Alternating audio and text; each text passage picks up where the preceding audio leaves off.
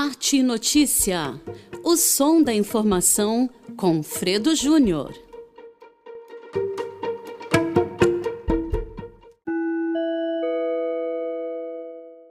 Gente de longe de perto, tudo bem? Estamos começando mais um episódio, é, depois de muito tempo, né?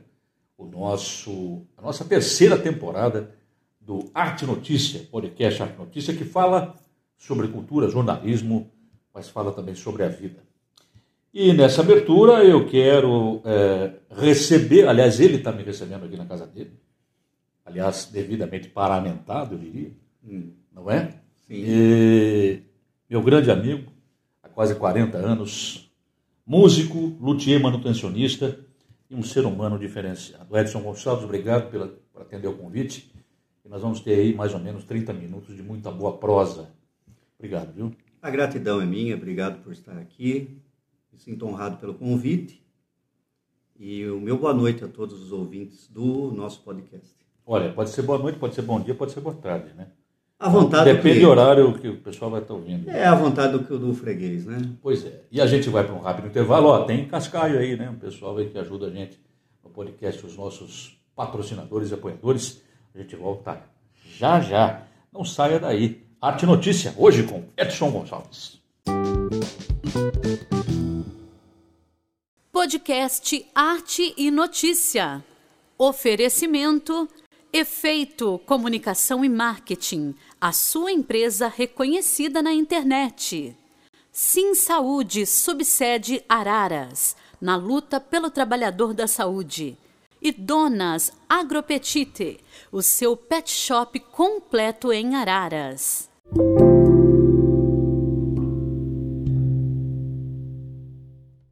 E voltamos para o nosso primeiro bloco aqui do Arte Notícia, mais uma vez, hoje conversando com Edson Gonçalves, músico, luthier, manutencionista. E vamos falar sobre muita coisa aqui, não só música, não só arte, é, não só cultura, não, é, só é, aquilo que você imagina que seja o tema, mas, sobretudo, sobre a vida, que é a essência também desse projeto do podcast. Antes, eu quero dizer para você que você pode nos acompanhar nas plataformas do Anchor e também no Spotify você pode entrar em contato, sugerir pautas, assuntos, fazer críticas, enviar sugestões é, através das nossas plataformas nas redes sociais. Arroba Arte Notícia no Instagram e também no Facebook. Pelo e-mail, contato arroba artenoticia.com.br e também pelo zap, o 19 98907 1252. Feita a parte é, de introdução, não é? é? Como eu disse, converso hoje com o Edson Gonçalves. Para mim, é, para mim e para alguns né, que estarão ouvindo aqui, o Edson, né? E ele que é, tem 51 anos, é um ano mais velho do que eu, é o filho da dona Teresa, do seu Gilberto, dona Teresa. Depois nós vamos contar aqui, falar da dona Teresa, saudade dela. Ele é irmão do Betinho e da Denise, né? E é um da, uma das pessoas que eu tenho assim um profundo carinho, um profundo respeito, porque não só como músico, mas é, sobretudo como irmão de caminhada, como ser humano, e com uma história de vida que talvez você que o conheça mais recentemente ou não o conheça tanto na intimidade, saiba de um pouco da, do que ele já viveu. Exagerei um pouco? Não, está ótimo, está de muito bom tamanho. Eu vou começar perguntando para você, é, porque eu sei, você já me falou isso. Uhum. Né? Você é um dos músicos é, de referência para uma geração. Eu diria, talvez, pelo menos duas gerações. Uhum. E quando é que você se descobriu artista? Quando é que você se descobriu músico? Como é que se deu isso? Pois é, então. Eu venho de uma família de músicos. Meu pai, apesar de ter um detalhe importante aqui que eu preciso mencionar, né? Quando meu pai faleceu, eu era uma criança de dois anos de idade. Então eu não, eu não tenho referência na minha memória sobre meu pai, né? Meu pai faleceu e eu muito pequeno. Mas o que ocorre é a informação, né, que a família passou ao longo dos anos, né? Irmãos, meus irmãos são mais velhos que eu, minha mãe que nos criou. Então, vamos voltar no cerne, né? Ah, eu venho de uma família de músicos. Meu pai foi baterista de jazz em São Paulo. Clubes que eu não saberia enumerar aqui agora, mas tocou muitos anos. Foi membro da Ordem dos Músicos do Brasil. Meu irmão seguiu essa veia, a minha irmã também. E eu, o caçula, acabei seguindo, né? Essa corrente musical familiar. Mas eu me descobri mesmo aos nove anos de idade.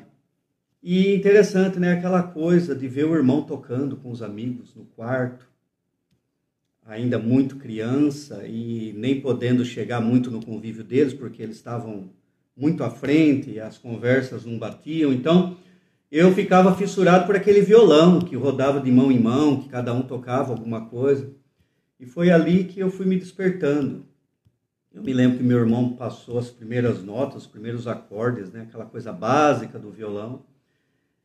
Mas, via de regra, né? irmão mais velho, com 10 anos de diferença, não vai dar muita trela para o garotinho. Né? Então eu fiquei na sobra, mas eu me empenhei, dei aí, como dizem, meus pulos e acabei aprendendo, né? Um pouco com revistas. Na época existia aquela coisa da Vigu, né, que a gente comprava nas bancas de jornais. Falando de uma época que a internet não existia, não era nem comentado, não e se sabia. Caro, né? E é, o Vigu era caro, tinha que ter uma grana para comprar, né? Que a, vinha, a grana vinha da mãe. Então, ô mãe, me dá uma grana aí que eu preciso comprar a revistinha do mês, porque eu queria saber o que vinha no mês seguinte. E ali tinha um dicionáriozinho de acordes no final, onde a gente também fazia aquela leitura da digitação, né? E aí aprendendo. Mas eu, com nove anos, eu comecei nessa caminhada de tocar. E aí já entra uma coisa de igreja também, né? Eu acho que um pouquinho mais para frente a gente pode comentar. Não, já pode entrar aí. É, não, então, tem, teve o aspecto da igreja também, né? Em 1979, minha família foi praticamente toda para a igreja evangélica, né, conhecida como igreja evangélica. E eu estava beirando os 10 anos de idade, estava na transição dos 9 para os 10 anos. Quase adolescente. Quase entrando ali naquela fase terrível da vida. E, e aí eu cheguei numa igreja onde todo mundo gostava de música. E o meu irmão, que já tocava, se ingressou rapidamente no grupo musical e eu fui seguindo essa toadinha. Eu fui na cola, fui na cola, comecei a tocar com um grupo de criança, depois passei para grupo de juvenis. Aí alcancei o meu tão almejado sonho na época, com 17 anos de idade, tocar no grupo de mocidade. Eu era precoce, hein? Tinha uma, tem uma precocidade aí, porque deveria se ter de 19 a 20 anos de idade para ingressar no grupo de mocidades naquela época. E eu, com 17 anos e meio, eu estava infiltrado lá no grupo de música, fazendo a música, né? E tudo isso foi experiências e foi me condicionando, né, no instrumento. Primeiro um violão, cordas de nylon, como todo mundo começa, né, basicamente.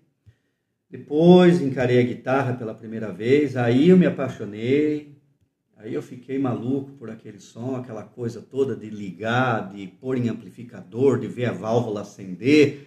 Ah, meu, aí foi uma loucura. O som da distorção. O som né? da distorção. Anos mais tarde, né? Nós estamos falando aí, vamos pôr aí, meados de 81, 82, eu fui, fui começar a usar os periféricos, né? Os pedais, os mágicos pedais de distorção, de coros e alguns outros efeitos eu fui começar a usar em 84, 85, nessa época.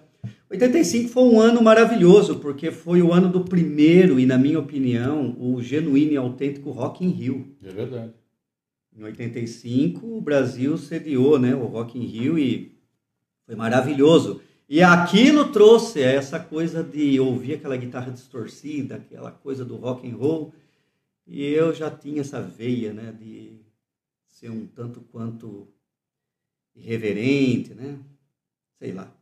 E aí eu botei distorção em tudo que era música que eu podia. É, me trouxe alguns problemas isso aí dentro da igreja. Não só você. o espírito rebelde. Ah, filho, isso aí. Tá- você acha que todo artista é, tem, carrega essa rebeldia? Carrega. O artista verdadeiro, né? Sim, aquele que é nato carrega. Carrega. Porque nós temos uma linguagem nossa e quem não está afiliado a essa linguagem estranha. E quando a gente sente que a pessoa é estranha, na verdade, o único estranho no ninho mesmo é aquela própria pessoa. A gente está seguro do que a gente sabe, do que a gente quer. E aí a gente tem resposta para tudo. É aí que vem a rebeldia, na visão dessas pessoas. Então eu fui taxado de tudo, né? No decorrer dos anos, olha, eu fiquei 28 anos dentro de igreja, fazendo parte dos bastidores, aquela coisa de evento, e vai tocar no acampamento. Boa parte desse tempo. Não, sim, uh, maravilhoso. E, e uma parte desse tempo caminhamos juntos também. Sim, opa, fizemos muito som juntos, com certeza. Então você sabe tanto quanto eu, né? Teve muito pepino, teve muita coisa que aconteceu por aí. Você acha que é, eu sempre eu fui perguntado uma vez a respeito disso? É, é, é, é aquele, aquela máxima. As pessoas que estão ouvindo aqui são pessoas que não necessariamente têm uma profissão de fé, né? Mas a gente fala no ambiente em que a gente conheceu a arte e que nós fomos despertados por ela. Sim. Eu digo sempre que quando eu vi em 1980 o Ednelson tocando, oh, eu olhei e falei, eu quero, eu quero fazer o que ele está fazendo. Uhum, Foi o que eu quis fazer na minha vida. Entendeu? É... Edson, por que, que a igreja como um todo ela não está preparada para lidar com a arte? Porque é mais ou menos assim. A ideia que persiste ainda, lamentavelmente, né, por absoluta ignorância, no meu ponto de vista, é, é o advogado, o médico, o engenheiro, ótimo. Uhum. Mas o músico não. O músico ele tem que ter uma dedicação exclusiva ao trabalho congregacional.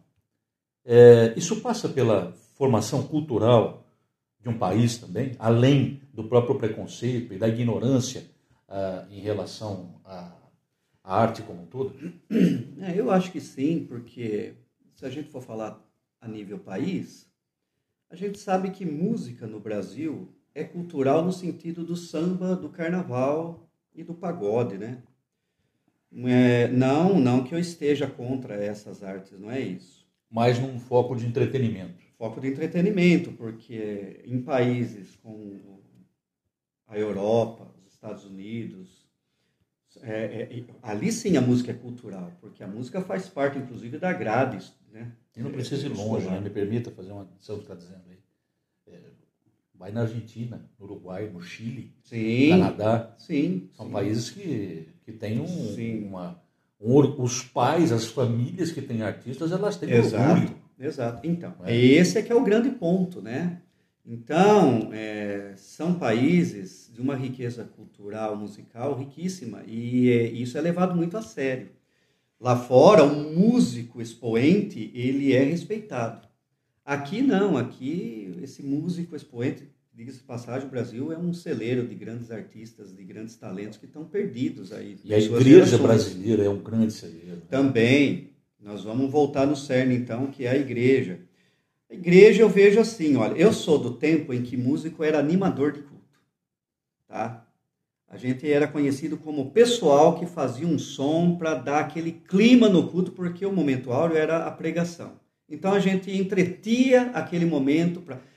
É, é, bem verdade, sabe? Tem alguém que vai ouvir isso de mim e vai se, se escandalizar aí, vai achar que é um absurdo, mas não, eu vivi isso na pele, entendeu? É, até porque alguém poderá dizer assim, nossa, né? E me desculpe aqui a franqueza, eu sei que o Edson vai concordar comigo. Não caia nessa de achar que você é levita, viu, irmãozinho? Viu, irmãzinha? É, não. Levita ficou lá atrás. Não, até porque Levita era da tribo de Levi. É outra história, né? outra a conversa. A gente é brasileiro, nascido no estado é, de São Paulo. Pois é, pois é. Pois é, lá, lá, lá era 10%, agora a graça é 100%, por aí vai, né? É, é tem seus, seus juros e correções, né? Olha, é, é, esse é um âmbito mais sério, mais, sei lá. Mas em linhas gerais é isso. Em linhas né? gerais é, também, também. Eu sou do tempo também que para participar lá tinha que fazer parte de todo um crivo, né? Você tem que passar por um crivo. Faz isso, faz aquilo, faz aquilo outro, participa disso, tá, tá matriculado não sei o quê, tá fazendo o curso não sei do quê, é dizimista, é ofertante, participa dos cultos regularmente, vem tem no culto de oração, tem, sócio, tem membro, carteirinha né? de membro, ah, então pode ser que dê certo de tocar, senão não tocava. E mesmo assim, eu com toda essa bagagem aí, eu quando eu fazia as minhas lá fora da bacia lá, eu tomava os ganchos, eu fui campeão de gancho, hein? Isso é verdade. Fui campeão, fui o primeiro a tomar um gancho de um ano, corrido, por fazer aquilo que estava dentro de mim, que era arte, mas ninguém entendeu como arte. Mas a igreja é assim, ela, eu acho que até hoje, apesar que atualmente existe né, um, um círculo de igrejas hoje com mais amplitude, talvez, vamos dizer assim, com uma cabeça um pouquinho mais aberta, em, que, em algumas delas. O músico ele, ele é respeitado no aspecto de que ele é um adorador, ele está lá servindo a obra, então ele, ele passa por um pequeno respeito. Mas isso é, passa de largo, passa de longe de ser tão respeitado e, e, e tão é, bem visto como você enunciou aí. Mas o artista um advogado, ele, é visto, ele é visto como um ser humano ou ele é visto apenas como um, um ah, meio para se chegar a um fim? Ah, um meio para se chegar a um fim. Eu diria que ele só, só alcança, é, é, é não, não é que alcança, ele entra nessa alcunha de ser humano quando ele faz alguma coisa lá errada e ele tem que ser repreendido. Então, essa vertente nasce de uma hora para outra porque algum apelo eles têm que ter, né? eles têm que apelar para alguma situação. Então, a humanidade vem nessa hora. Olha, nós estamos aqui por conta do amor que nós temos, e infelizmente, aí é aquele envoltório, né? Mas aí o pé vinha mesmo, não tinha jeito, você tinha que se contentar em ficar lá em disciplina. Na minha época chamava disciplina. Não sei como é que chama hoje. Acho que hoje eles nem fazem mais, sei lá. Mas a história da igreja é interessante você falou do Ednelson. Eu quero aqui mandar o meu forte abraço para o Ednelson, porque eu trabalhei muito tempo com ele. Ele vai ouvir.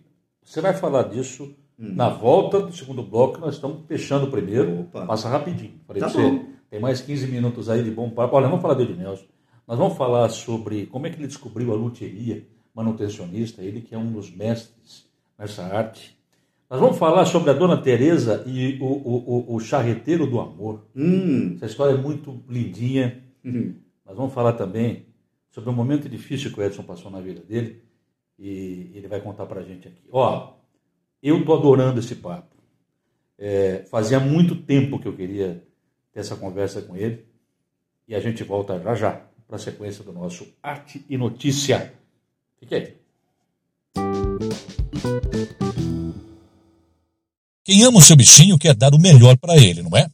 Melhor ainda se tudo que a gente estiver precisando encontrar em um só lugar. A Donas Agropetite é um pet shop completo e lá você vai encontrar o atendimento carinhoso, ótimas opções de rações para o seu pequeno amigo, além de acessórios, medicamentos e o melhor serviço de banho e tosa de araras. A Donas Agropetite fica ali na Rua dos Antúrios, número 200, na entrada do Jardim Sobradinho. Anote aí o telefone zap para não esquecer: 19 99822 2661.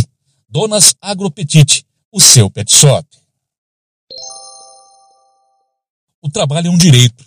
O Sim Saúde, Sindicato dos Trabalhadores em Estabelecimentos e Serviços de Saúde de Campinas e região, tem uma história de luta pelos direitos da categoria e oferece aos seus associados atendimento jurídico, parcerias e descontos em universidades e cursos, convênio odontológico, seguro de vida, colônia de férias e outros benefícios.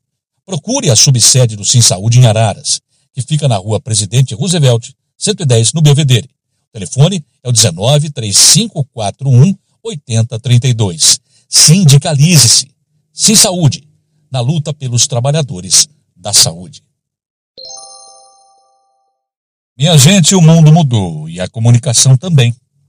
No ambiente corporativo, quem não acompanhar essas mudanças vai ficar para trás. O marketing é uma ferramenta essencial para o crescimento da sua empresa. E a Efeito Comunicação oferece serviços como consultoria, propaganda no Google e nas redes sociais, gerenciamento dessas redes, mecanismos de pesquisa e marketing de conteúdo. Ligue ou envie um zap para o número 19 999 88 5799 para saber mais. Efeito Comunicação e Marketing. A sua empresa reconhecida na internet.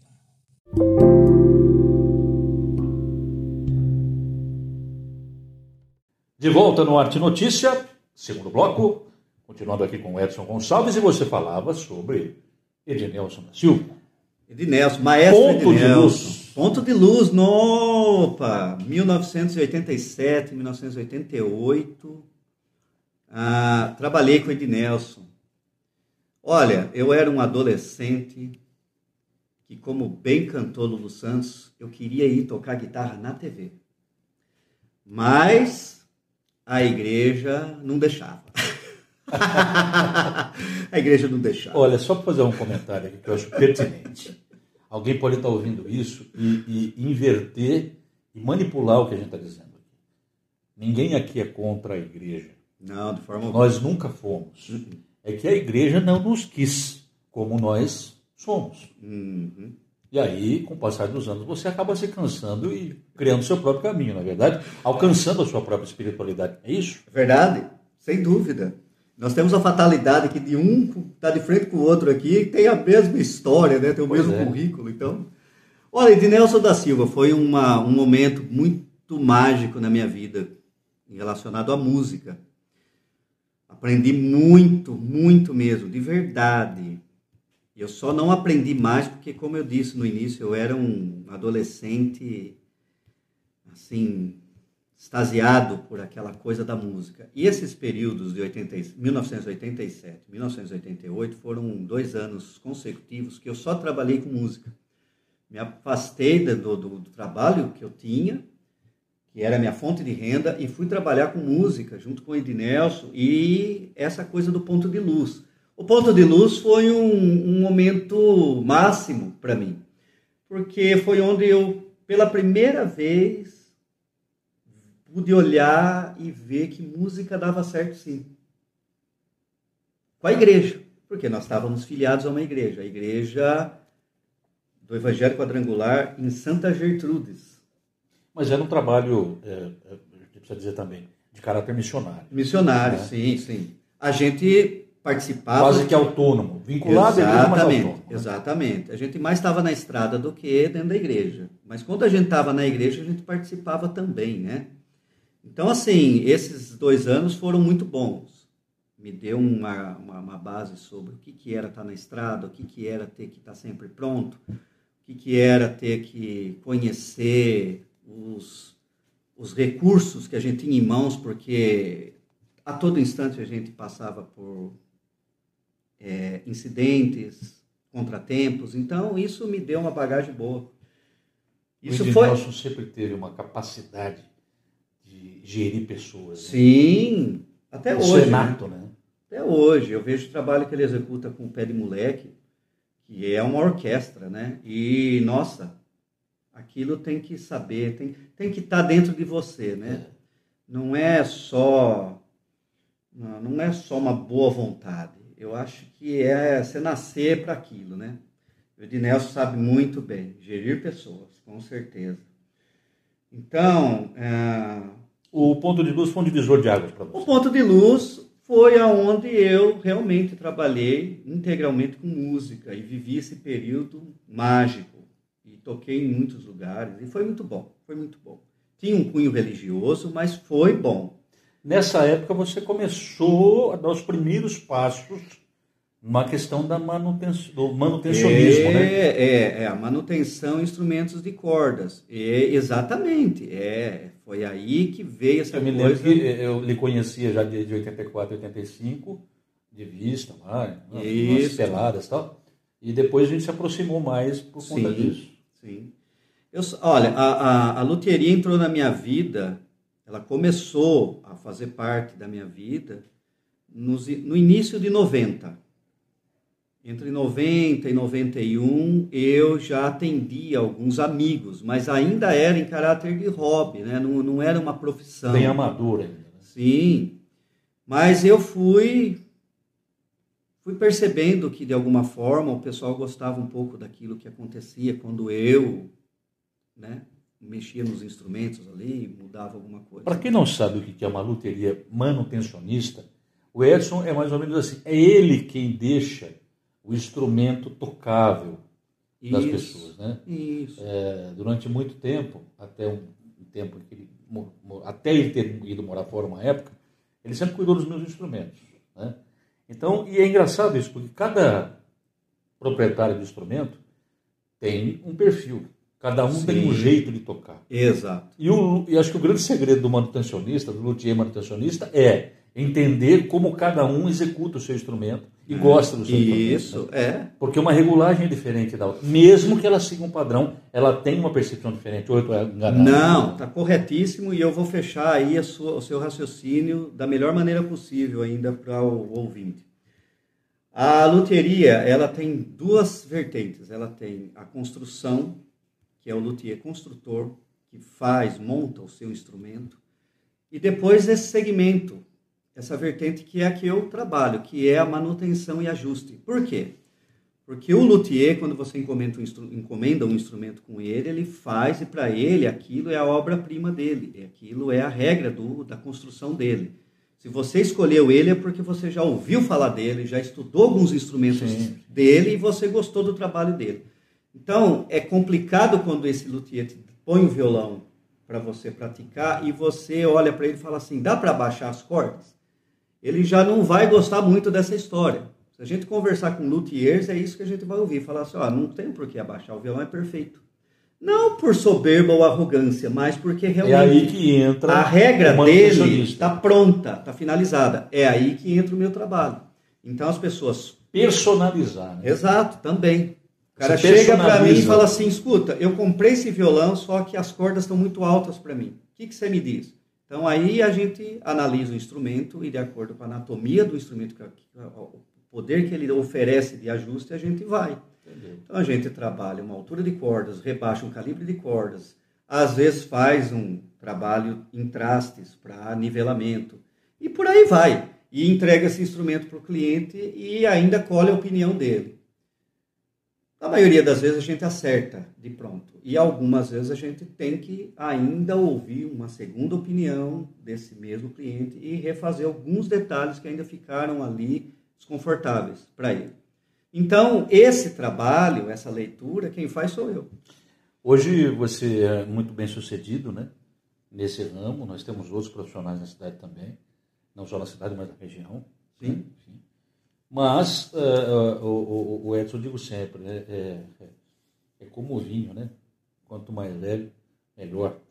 E acho que os sentidos vão ficando mais depurados, né? A gente vai ficando mais velho, vai ficando com dor nisso, dor naquilo, você não consegue fazer mais certas coisas, mas a gente vai aprendendo a ver a vida de outra maneira e vivendo a vida de outra maneira. Sim. E acho que com a execução do, do trabalho, no caso seu especificamente da, da luteria, funciona mais ou menos assim também, né? Sim. Olha, eu vou resumir que a prática leva à perfeição. É. Quanto mais se faz, mais se aprende, porque é uma escola eterna como a vida. Não adianta eu dizer, olha, eu sei tudo, o que, que você precisa? Não, não. Que cada instrumento é um caso, cada músico é um perfil, e eu tenho que saber ler os dois. Olha, falamos aqui sobre origem, falamos sobre o de Nelson, falamos sobre luteria, falamos sobre igreja, né? É, o celeiro praticamente de todos nós, a origem de todos nós.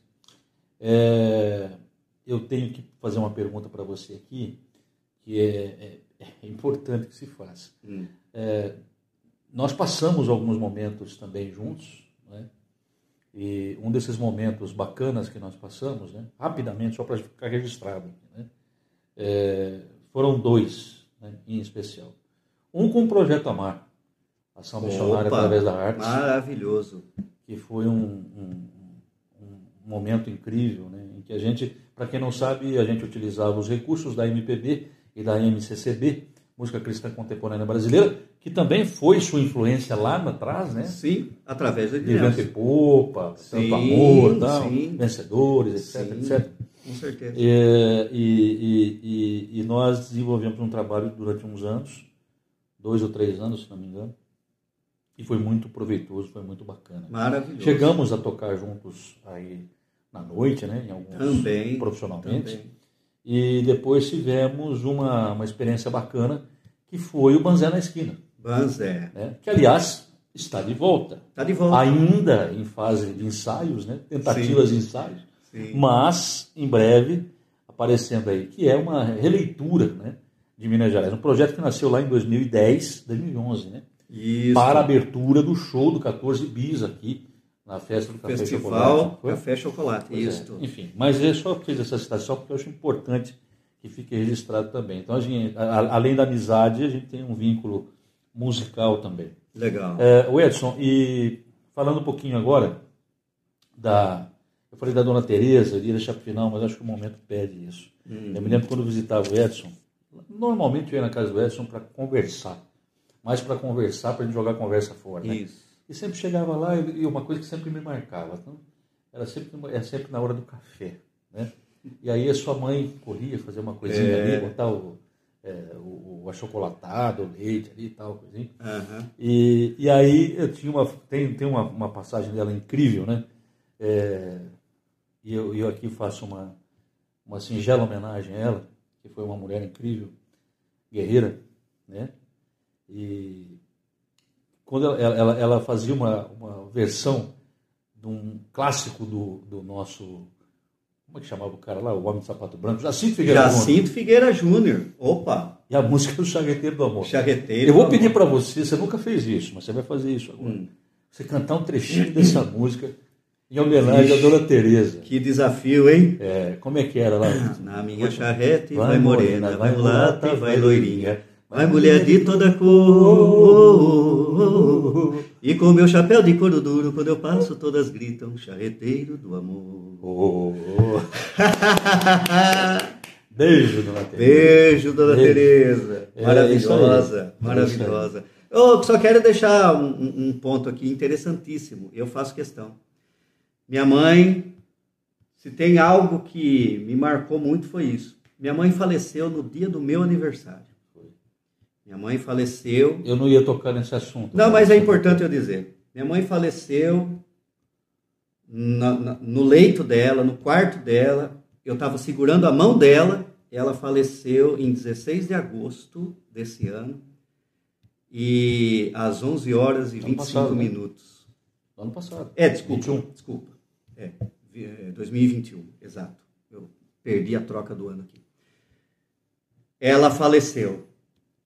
E interessante, porque eu cheguei naquela manhã e abri o quarto dela, assim, e ela estava deitada, e eu falei, ô mãe, eu vim aqui ganhar meu, meu abraço, meu beijo de parabéns, né?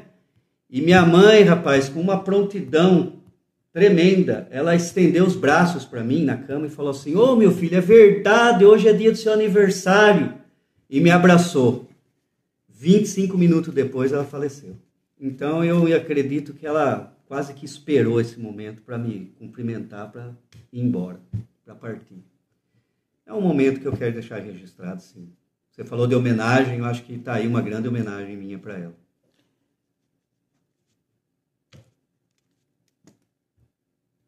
Quem me conhece deve imaginar que eu estou tentando me recuperar. Aqui. Uau! É isso. Quando a gente está com as pessoas que a gente gosta, com os amigos, não é nada produzido. É de coração, é de alma. Né? Sim. Vamos lá. E para fechar esse nosso podcast, que é curtinho, né? Eu acho que é o primeiro, a gente vai fazer outros, espero que a gente faça. O Banzé faça. Uhum. Você passou uma época da sua vida, tem que ser uma, uma coisa bem sintética aqui, mas eu acho importante tocar nesse assunto. Na década de 2000, Uhum. você teve um problema de saúde grave Hum, Sim. e eu queria que você falasse um pouquinho disso. Eu, em linhas gerais, foi um, um problema, uma leucemia, foi isso? Um, um câncer no sistema linfático, foi isso? É, na verdade, o linfoma não Hodgkin. Né? Eu fui acometido é, em meados de 2004. Naquele mesmo ano, eu entrei em tratamento. fui assistido pela doutora Alessandra Chiquito, que foi maravilhosa na minha vida, uma médica exemplar, perfeita, para mim e para todos que ela tratava. E eu comecei uma caminhada de dois anos de quimioterapia, um ano de radioterapia, até que isso tudo ficou paliativo. Parecia que a gente estava ali à beira de uma, um, um desengano médico. Eu entrei nesse interim na fila do transplante de medula, lá no Amaral Carvalho, em Jaú. E nesse, nesse patamar da situação, a doutora Alessandra me chamou um dia no consultório dela porque eu fazia o tratamento pelo SUS, então eu era atendido na quimioterapia São Luís. Ela me chamou no consultório dela, claro, minha irmã me levou, eu já era um tanto quanto debilitado naquela época. E ela falou: Edson, eu tenho uma notícia boa, mas depende de você. Está sendo é, lançado um protocolo novo no tratamento contra câncer, especificamente linfoma. E ele se chama Protocolo Mabitera. Se você não tiver objeção, a gente poderia incluir você como ah, voluntário para teste. Era um experimento. Né? É, eu era cobaia, né? E eu prontamente falei que sim. Falei, opa, pode, pode experimentar comigo. Tanto que nos anais da história da, do, do, do, tratamento oncológico em Araras, o meu nome está registrado como o primeiro é, que passou pelo protocolo Mabitera aqui na cidade de Araras. salvou muita gente, né? Salvou. Depois disso, salvou muita gente. Só que o, o, medicamento caríssimo, mas nós entramos com um advogado na época e tudo correu bem. Em menos de 35 dias, praticamente em um mês, nós conseguimos a medicação. Eu precisava de oito doses, cada dose na época ficava em 12.500 reais. É. Mas a gente conseguiu. Eu estou sintetizando muito aqui, tá? Mas a gente conseguiu, eu parti para o tratamento com uma Mabitera e foi aí que eu ganhei as remissões clínicas e três anos depois eu ganhei a remissão Total. final. E isso já vai acumulando aí 15 anos desde então. 15, eu acho que é isso. 13, 14, 15, não, não vou saber precisar agora mas vai, vai acumulando desse tempo do, da, da, a partir do, da remissão clínica total. E eu tô aqui, tô vivo, sadio e firme e forte. É, tava com 34, 35 anos quando tudo isso aconteceu. Hoje eu tô com 51 anos. Né? É, tô com 51 anos e tá tudo bem, tá tudo certo. Estamos caminhando. Eu Vou te fazer uma pergunta e você vai responder de forma bem objetiva. Para quem nesse momento pode estar passando por algo semelhante, ou uma circunstância diferente, mas enfim, uma tempestade quase parecida com a sua, o que você tem a dizer para essa pessoa que está ouvindo a gente? Olha, esse é o momento delicado na vida do ser humano, né? Uns são saúde, outros são finanças, outros são o abandono, enfim, mas eu penso que é, é, nesse olho do furacão, um pouco do silêncio do ser humano, porque quando a gente se silencia, a gente consegue ouvir aquela voz interior. Todos nós temos. Uns chamam de Deus, outros chamam de Alá, outros vão chamar de, sei lá, meu guru. Eu não sei, mas... Não é o silêncio da solidão, é o silêncio não. da solitude. Né? Exatamente. E é nesse silêncio, porque a gente tende a querer bravejar, a gente tende a querer dizer, por que comigo? O que, que é isso? Da onde que é? Por que que é? Mas para que tudo isso? Mas se a gente se silencia, a gente consegue ouvir uma voz muito mais suave dentro da gente, que faz com que a gente se acalme de verdade. E é nesse acalmar e no passar desses dias que a gente vai entendendo como é que funcionam os processos. Falando assim parece fácil, mas eu aprendi a me silenciar durante esse processo. Eu costumo dizer para as pessoas que eu sou muito diferente do que eu fui no auge da minha juventude, aquela saída da adolescência, entrada na fase adulta, até os meus 30 anos, 35 anos. não vou dizer que o câncer mudou a minha vida. Não, no dia seguinte, quando eu estava reabilitado, a minha vida seguiu normalmente. Eu preciso levantar todo dia, trabalhar, né? Mas talvez a percepção sobre a vida tenha. Mas aí que tá, entendeu? O que o câncer me proporcionou, esse esse estágio de dor e sofrimento, de decepção, de necessidade, de sofrimento, enfim, é, esse estágio todo me construiu de alguma forma. E uma das coisas que mais me, me, me fez sentir, em definitivo, foi a possibilidade de eu poder escolher o meu caminho. Sabe, tem uma, é uma época da vida que você vive muito em função das pessoas, você vive muito atrás da opinião alheia e o que, que todo mundo está fazendo. Você está atrás de um pelote, né? Mas foi depois disso que eu me desliguei do pelote, segui meu caminho. Muito bem. Chegamos ao final do nosso Arte Notícia, esse episódio especial hoje conversando com Edson Gonçalves. Eu tenho certeza que você que está nos ouvindo gostou, porque eu adorei e espero que a gente converse em outras ocasiões. Para mim será a gente, um prazer. A gente tem que segurar e enxugar o máximo né, o tempo, tal, o formato, etc. Passei só um pouquinho, mas eu sei que foi por uma boa causa. Quero encerrar te fazendo uma pergunta. Pois não. É, o que é arte para você? A arte para mim é o que eu posso mostrar de mim próprio para as pessoas, o verdadeiro Edson, aquilo que eu sou na minha essência. Quando eu consigo mostrar para você o que eu sou na minha essência, eu expus para você a arte, a arte da minha vida. Obrigado. Gratidão é minha. Para você de perto, para você de longe, um beijo grande.